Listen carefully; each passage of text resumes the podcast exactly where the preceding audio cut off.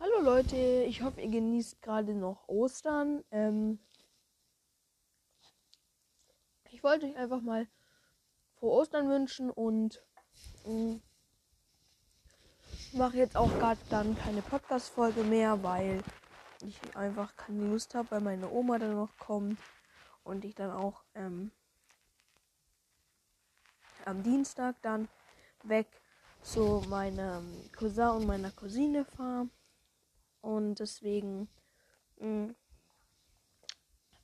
wird da vermutlich leider keine Podcast-Folge kommen, aber danach wieder welche mit Sebi.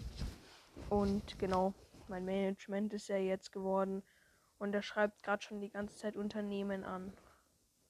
Ob wir mal einen Sponsor finden. Ja. Also ich wollte es nur mal ganz kurz sagen. Also ciao Leute.